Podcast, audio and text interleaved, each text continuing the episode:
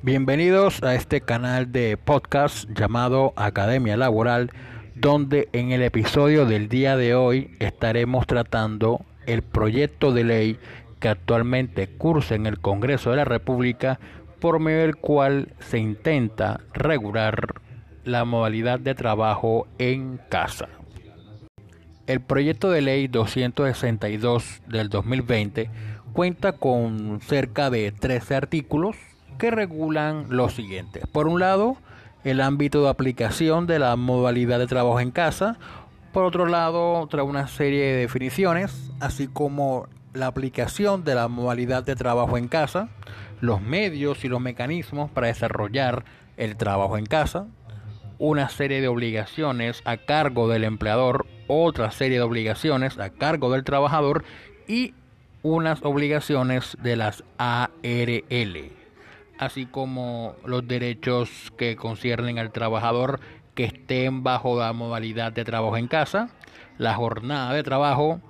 los manuales de funciones y lo relativo al reglamento interno de trabajo y un par de decretos reglamentarios para que se pueda llevar a cabo la modalidad de trabajo en casa en todas las empresas y en el sector público del país. Para empezar, hay que decir que este proyecto de ley tiene como antecedente a nivel internacional el convenio 177 y la recomendación 184 de la OIT que tratan acerca del trabajo a domicilio, que a la fecha no ha sido ratificado por parte de Colombia, por lo que en principio no haría parte del del bloque de constitucionalidad en sentido estricto, tal como lo establece el artículo 93 de la Constitución, por lo que pues se puede tomar como una recomendación. Sin embargo, al revisar la página de la OIT, encontramos que el mencionado convenio 177 se encuentra en estado de sumisión. ¿Eso qué es? Eso significa que el, el mencionado convenio se encuentra sometido a la autoridad competente del Estado miembro para que éste decida aprobarlo o rechazarlo, tal como lo enseña el doctor Carlos Ernesto Molina Monsalve en su libro Las normas internacionales del trabajo y su efectividad en el derecho colombiano. Es decir, que en la actualidad el convenio 177 está a la espera de que el Congreso de la República expida la correspondiente ley para que el mencionado convenio haga parte del ordenamiento interno y a su vez ya ratificado haga parte del bloque de constitucionalidad. Ahora, en, lo, en la de motivos del proyecto de ley se consignó que lo que se pretende es establecer una, una serie de definiciones y regulaciones necesarias para el desarrollo de esta modalidad de trabajo en casa, con el fin de evitar abusos de algunos empleadores o nominadores como consecuencia de variadas interpretaciones que pueden surgir por la falta de regulación de esta modalidad de trabajo incrementada considerablemente con ocasión al distanciamiento social decretado debido a la pandemia generada por el coronavirus. El proyecto de ley pretende que se aplique a todas las clases de relaciones laborales, tanto en el sector público como en el sector privado, y trae tres definiciones que son lo que se debe entender por trabajo en casa, los mecanismos para el desarrollo de la modalidad de trabajo en casa y el lugar de desarrollo de la modalidad de trabajo en casa. En cuanto al primero, es decir, la definición de trabajo en casa, el proyecto de ley señala que será aquella modalidad de trabajo en la que la prestación del servicio o las funciones a realizar se lleven a cabo en un lugar distinto a las instalaciones de la empresa o entidad, de manera ocasional, temporal o excepcional, utilizando cualquier medio o mecanismo que posibilite la realización de las funciones. Asimismo, señala que el trabajo en casa no se limita solamente al uso de las TIC, sino que se extiende a cualquier tipo de trabajo o aquella labor que no requiera la presencia física del trabajador o funcionario en las instalaciones de la empresa. La otra definición que trae el proyecto de ley es acerca de los mecanismos y señala que se podrán utilizar cualquier herramienta, elemento, equipo, dispositivo o medio informático de telecomunicaciones, análogos, software, aplicación o redes de comunicaciones, así como de cualquier otra naturaleza que se utilice para llevar a cabo las labores o funciones propias de la modalidad de trabajo en casa. Es decir, se puede utilizar cualquiera, sea llámese Microsoft Teams, Google Meet, WhatsApp, cualquier correo electrónico, cualquier modalidad o sistema se puede utilizar para poder llevar a cabo la función de trabajo en casa. Y la tercera definición es relativo al lugar de desarrollo de la modalidad de trabajo en casa. Y el proyecto de ley señala que será aquel espacio físico en que el trabajador o el funcionario realice las labores o funciones a distancia de forma ocasional, temporal y excepcional, distinto a las instalaciones de la empresa o entidad, y que dicho lugar puede ser el domicilio del trabajador o del, del funcionario. El proyecto de ley señala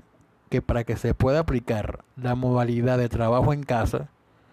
esto debe ser en forma consensuada entre el empleador y el trabajador, así como debe ser consensuada la realización de las labores o funciones que se vayan a desarrollar y que una vez se ha convenido en eso, se deberá informar la dirección del lugar donde se va a desarrollar la modalidad de trabajo en casa. Asimismo, cuenta con un inciso donde se tiene en cuenta las contingencias como la que estamos viviendo actualmente por causa del COVID. En el sentido que si se presentara en un futuro contingencias como las actuales, el empleador o nominador queda facultado para decidir en forma unilateral que el trabajador o funcionario realice sus labores o funciones bajo la modalidad de trabajo en casa por el tiempo que dure la circunstancia excepcional que generó tal decisión. El proyecto de ley en comento establece cerca de 11 obligaciones que se encuentran o se encontrarán a cargo del empleador. ¿Cómo son las siguientes? La primera obligación que se le impone al empleador bajo la modalidad de trabajo en casa es que deberá comunicarle por escrito al trabajador o funcionario la duración de la aplicación de la modalidad de trabajo en casa, los medios o los mecanismos para su desarrollo de las funciones, las condiciones de seguridad y salud en el trabajo en casa y otros aspectos especiales que se requiera para poder llevar a cabo la labor o función encomendada utilizando para tal fin un soporte físico o correo electrónico institucional o corporativo. Es decir, es una obligación que sea por escrito que el empleador le informe a X trabajador que va a trabajar bajo la modalidad de trabajo en casa cuánto tiempo va a durar esa trabajando en casa, bajo qué medios, ya sea, llámese por correo electrónico, por, por una, una plataforma digital, tiene que indicar eso por escrito e indicarle las condiciones de seguridad y salud en el trabajo. Más adelante hablaremos acerca de las obligaciones de la ARL que tienen, incluyen esto y esa comunicación por escrito puede ser entregársela personalmente, impreso, impreso, la comunicación por escrito, o enviarle la comunicación vía correo electrónico, ya sea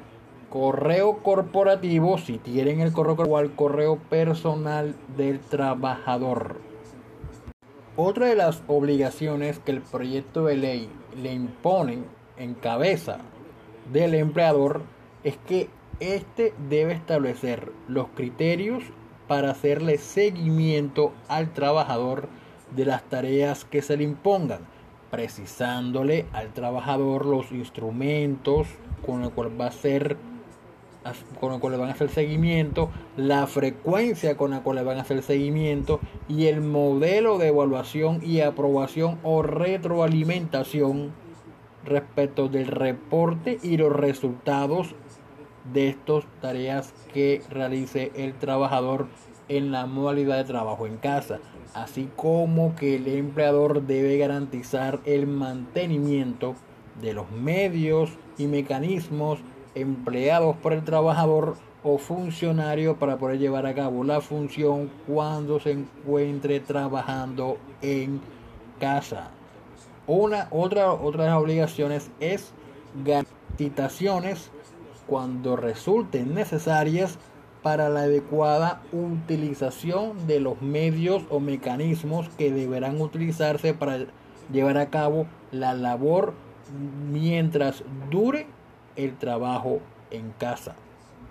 Otra de las obligaciones que se encuentran o que se encontrarán en cabeza del empleador es que debe incluir la modalidad de trabajo en casa en el plan de trabajo anual del sistema de gestión de seguridad y salud en el trabajo. Todo conforme a la ley 1562 del año 2012 de igual manera, el empleador debe notificar a la ARL la ejecución temporal de la modalidad de trabajo en casa, indicando las condiciones de modo, tiempo y lugar. Recuerden que hace unos minutos expresamos que el empleador debe comunicar al trabajador por escrito la duración de la modalidad de trabajo en casa y así como las condiciones de seguridad y salud en el trabajo. Entonces, obviamente, debe comunicarle también a la ARL para que cumpla las funciones que la ley le imponga, pero que más adelante especificaremos cuáles son las obligaciones que la ley o el proyecto de ley le impondrá a las ARL acerca de la seguridad y salud en el trabajo en casa. Pero por lo pronto hay que decir que el empleador aparte de notificar por escrito al empleado, debe notificar a la ARL cuánto va a durar el trabajo en casa, bajo qué condiciones de tiempo, modo y lugar. Asimismo, en relación o en concordancia con el plan del sistema de gestión de seguridad y salud en el trabajo que debe tener todo empleador, debe proporcionarles los elementos adecuados de protección contra los accidentes de trabajo y enfermedades laborales en la forma en que garanticen al empleado razonablemente la seguridad y salud en el trabajo durante esté trabajando en casa. Otra de las obligaciones que va también acorde con lo que estamos hablando acerca de la seguridad salud en el trabajo es que debe informarle no solamente a las ARL la ejecución temporal de trabajo en casa y bajo qué condiciones de tiempo, y lugar, sino que debe informarle en el mismo escrito las ARL las medidas, las condiciones y las recomendaciones de seguridad salud en el trabajo y contar y dar a conocer los mecanismos de comunicación como correos electrónicos y líneas telefónicas directas con el empleado para que se puedan reportar cualquier tipo de novedad derivada del desempeño bajo la modalidad de trabajo en casa. Esto es algo mancomunado entre el empleador y las ARL para que se puedan evitar cualquier clase de enfermedades laborales o accidentes de trabajo cuando un funcionario o un empleado esté bajo la modalidad de trabajo en casa. Otra de las obligaciones que señala el proyecto de ley en cabeza del empleador es que debe respetar el horario laboral convenido con el trabajador. Y esto implica que deberá evitar enviar solicitudes o requerimientos por fuera del horario laboral convenido con el trabajador. Y, pero obviamente la misma ley señala una excepción a esa regla general. Obviamente esta excepción posiblemente más adelante se pueda extender a otras clases de excepciones, pero por lo pronto es una sola. ¿Y cuál es la, cuál es la excepción? Que es que se pueden enviar solicitudes por fuera del horario laboral convenido cuando se presenten contingencias que requieran la atención prioritaria del trabajador que, deba que deban atenderse con el fin de evitar un perjuicio para la empresa o entidad. Y, la, y la misma, el mismo proyecto de ley aclara que en caso de que se presenten estas solicitudes por fuera del horario laboral para evitar una contingencia o un perjuicio más bien a la, a la empresa, esta circunstancia no será considerada como una especie de acoso laboral de conformidad con la ley 1010 del año 2006. Y la última obligación que se coloca en cabeza del empleador. Es algo relativo a una serie de pagos que debe, que debe llevar a cabo, pero no cuando me refiero al pago no hago referencia al tema del salario o de la asignación básica mensual, porque eso se entiende que está contemplado tanto en las obligaciones que establece el Código Sustantivo del Trabajo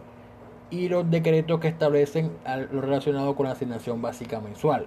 sino a una serie de pagos que la misma ley aclara o el proyecto de ley aclara que no serán objeto de factor salarial para el tema de la liquidación de aportes al sistema y de prestaciones sociales. Entonces, ¿cuáles son esos pagos que se le imponen al empleador o que se le impondrán al empleador que no serán objeto de factor salarial? Uno es pagar, pagar un porcentaje del valor de la energía eléctrica que el trabajador o funcionario consuma con ocasión de los medios o mecanismos que establece la ley, que establece esta ley para desarrollar esta función. Ahora, en cuanto a este porcentaje del valor de la energía eléctrica, el mismo proyecto de ley señala que será objeto de una reglamentación por parte del gobierno nacional que establecerá el porcentaje, la tarifa que deba pagar el empleador por auxilio de energía eléctrica. Y ese valor, repito, no será objeto de factor salarial. El otro, el otro pago, que tampoco será objeto de factor salarial, es el auxilio de compensación de gastos cuando los medios o mecanismos para el desarrollo de la actividad de trabajo en casa sean proporcionados por el trabajador. Debe compensar esos gastos que, aunque la norma no lo dice, al final del proyecto de ley señala que este, este proyecto de ley deberá ser objeto de reglamentación para poder llevarla a cabo. Suponemos acá que en ese decreto reglamentario se establecerá esa, ese auxilio de compensación de gastos, ese porcentaje de valor de energía eléctrica y el último pago, que tampoco será objeto de factor salarial, es el valor establecido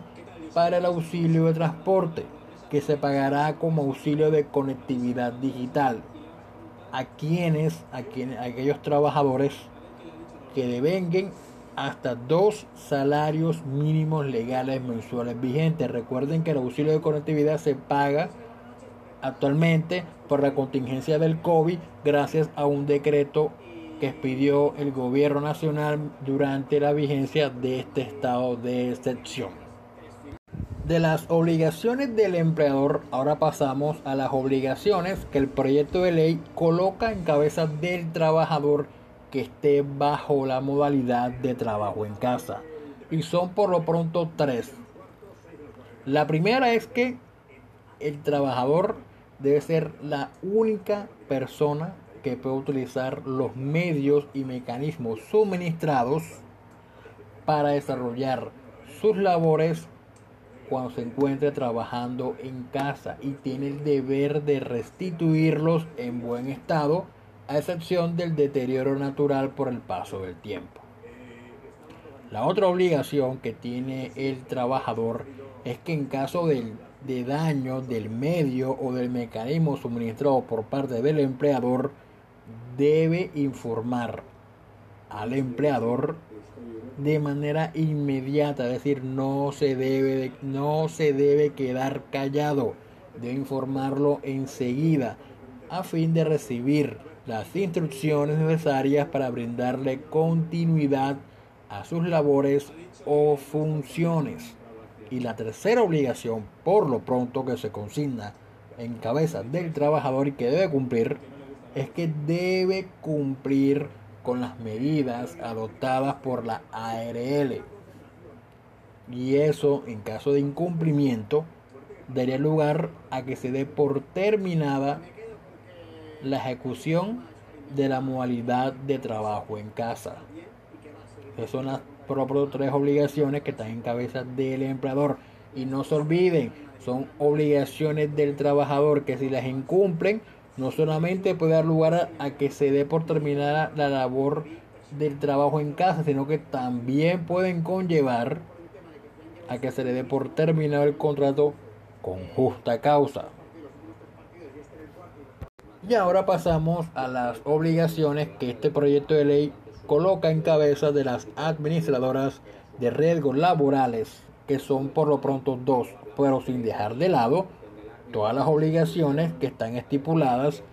en el decreto 1295 de 1994, la ley 776 del 2002 y la ley 1562 del 2012. Entonces, ¿cuáles son las dos obligaciones? La primera es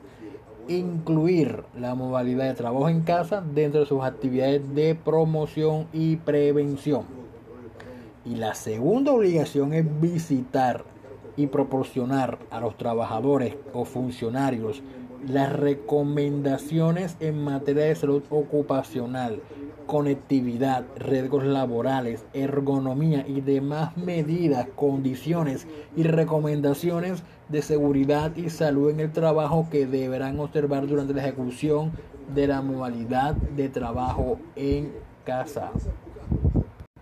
Pasamos a otro tema que regula este proyecto de ley y es el tema relativo a la jornada de trabajo. Y establece algo parecido a lo que señala el Código Sustantivo del Trabajo en lo relativo a que la jornada de trabajo puede ser convenida entre las partes y a falta de acuerdo regirá la jornada máxima legal. En este caso son 8 horas diarias y 48 horas semanales y en el mismo sentido se aplica lo relativo al trabajo suplementario, es decir, máximo dos horas extras diarias puede trabajar un trabajador que esté trabajando en casa. Obviamente esta regla general tiene una, tiene una excepción y es para aquellos trabajadores o funcionarios que desempeñen cargos de dirección, confianza o manejo. Y que le hace un llamado de atención a lo, en este punto de la jornada de trabajo, hace un llamado de atención a los trabajadores de que durante las 8 horas de trabajo y las 48 horas semanales deben estar disponibles durante la jornada para llevar a cabo la coordinación de carácter laboral que resulte necesarias para poder llevar a cabo o desarrollar las funciones que les sean encomendadas durante la vigencia de la modalidad de trabajo en casa. Y por último, y no es que sea menos importante de los temas ya tocados, pasamos al tema de los derechos de los trabajadores que estén bajo la modalidad de trabajo en casa. Y por lo pronto son cinco derechos que tienen los trabajadores estén bajo esta modalidad sin olvidar, pues esto no deroga, esto no inaplica ninguno de los derechos que se encuentran consignados en el Código Sustantivo del Trabajo a favor de los trabajadores. Entonces, bajo, esta modalidad de trabajo se consignan cinco. La, ¿Cuál es la primera? La primera es que tiene derecho a desconectarse de los medios o mecanismos de que trata esta, este proyecto de ley con el fin de que pueda usar ese tiempo para contar con un descanso de carácter recreativo, creativo, cultural y compartir con su núcleo familiar. Recuerden que entre las obligaciones del empleador, que hace poco relatamos, está la de evitar enviar requerimientos por fuera del horario laboral convenido, que tiene una excepción que ya explicamos anteriormente. Entonces ya saben, el que esté trabajando en casa tiene derecho a desconectarse de los medios y el empleador a cumplir, a evitar enviarle solicitudes por fuera de la jornada laboral ordinaria. otro derecho que tiene es a que, se a que se le mantengan las mismas condiciones laborales y los derechos de los colaboradores que estén trabajando en forma presencial. Es decir, que darle, hay, tiene que haber una igualdad de trato entre aquellos trabajadores que estén en forma presencial y aquellos trabajadores que estén bajo la modalidad de trabajo en casa. El mismo trato, los mismos derechos y las mismas garantías. Otro derecho que establece a favor de los trabajadores que estén bajo esta modalidad es que no se le debe limitar el derecho a la licencia de maternidad o paternidad, ni tampoco se le debe limitar el derecho al descanso remunerado durante la lactancia ni ningún otro derecho laboral. Recuerden que la licencia de maternidad actualmente está por 14 semanas. No se le debe limitar a ninguna mujer que esté trabajando en casa ese derecho. Y la licencia de paternidad actualmente está en 8 días hábiles. Ningún padre que esté trabajando en casa se le debe limitar esos 8 días hábiles por licencia de paternidad. Y el, por licencia de maternidad, recuerden que son 6 meses. Tampoco se le debe limitar esa jornada, esa jornada de lactancia que protege, según el Código Sustantivo del Trabajo, 3 meses y por 3 meses más. Entonces, son 6 meses que se deben de, que debe cumplir el empleador. No se le debe limitar porque es un derecho a favor del trabajador. Otro derecho a favor del trabajador es que se mantengan vigentes sus derechos sindicales. Por ningún momento, por ningún lado se le puede restringir el derecho constitucional de asociación. Puede vincularse a cualquier sindicato que él, que él quiera o fundarlo si él quiere. Se le mantiene vigente ese derecho de asociación de asociación puede vincularse a cualquier y que se le descuenten las cuotas sindicales que tengan que descontársele. Y por último, el último derecho que establece a favor de los trabajadores es que puede, bueno, esto no es un derecho como tal, es una facultad, una facultad a favor del trabajador. Se puede solicitar por escrito, así como el empleador tiene la obligación de comunicarle al trabajador que va a trabajar bajo la modalidad de trabajo en casa e informarle cuánto va a durar esa ejecución temporal, el, el empleado puede, repito, es una norma facultativa, decirle al empleador que le cambie esa modalidad, ya sea por teletrabajo o trabajo presencial. Y el empleador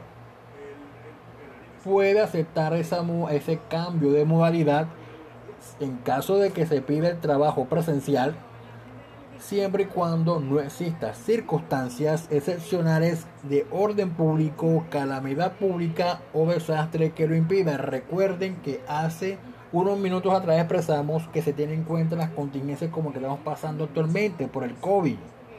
que si ocurre un desastre, una calamidad pública, o algo que genere un, un decreto de estado de, una declaratoria de estado de emergencia, el empleador puede tomar la decisión unilateral de decir que X o Y trabajador se va a trabajar bajo trabajo en casa. Entonces, el, el empleador puede, puede solicitar ir a trabajar de forma presencial, pero si el empleador dice no me sigues trabajando en casa o teletrabajo, no vienes acá a la empresa por cuanto existe una situación de orden público que me lo impide. Te para evitar una sanción, el empleador le dice que no y le cambia la modalidad a trabajo en casa. Así de hecho, pero también la norma lo consigna como una facultad que está en cabeza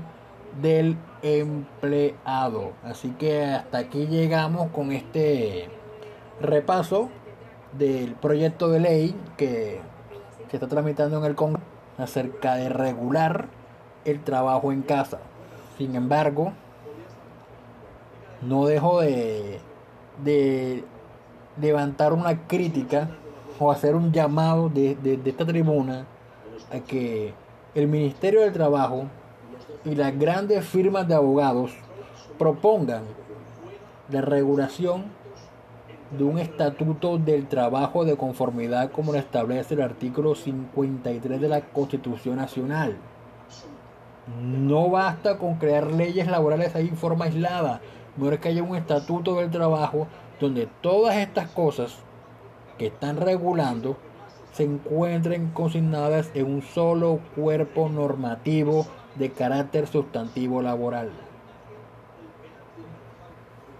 Si te gustó este episodio, no te olvides que hay muchos más en la plataforma de audio de tu preferencia, como son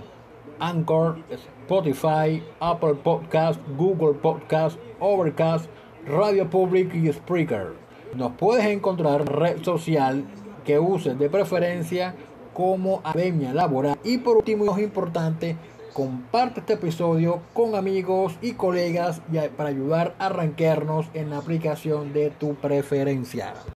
Y si requieres ayuda para la redacción de algún escrito, llámese derecho de petición, acción de tutela, demanda ordinaria laboral, recursos ordinarios y extraordinarios, búsqueda de jurisprudencia o columna de opinión acerca de determinado tema, así como para resolver cualquier inquietud, consulta o duda acerca de los siguientes temas de derecho laboral, seguridad social y derecho constitucional, así como si deseas clases particulares acerca de derecho laboral y de seguridad social, puedes contactar a este servidor a través del número de celular 318-414-3842 o a través de las redes sociales, a través de Facebook, Twitter, Instagram o a través de la aplicación de mensajes de la plataforma de Anchor.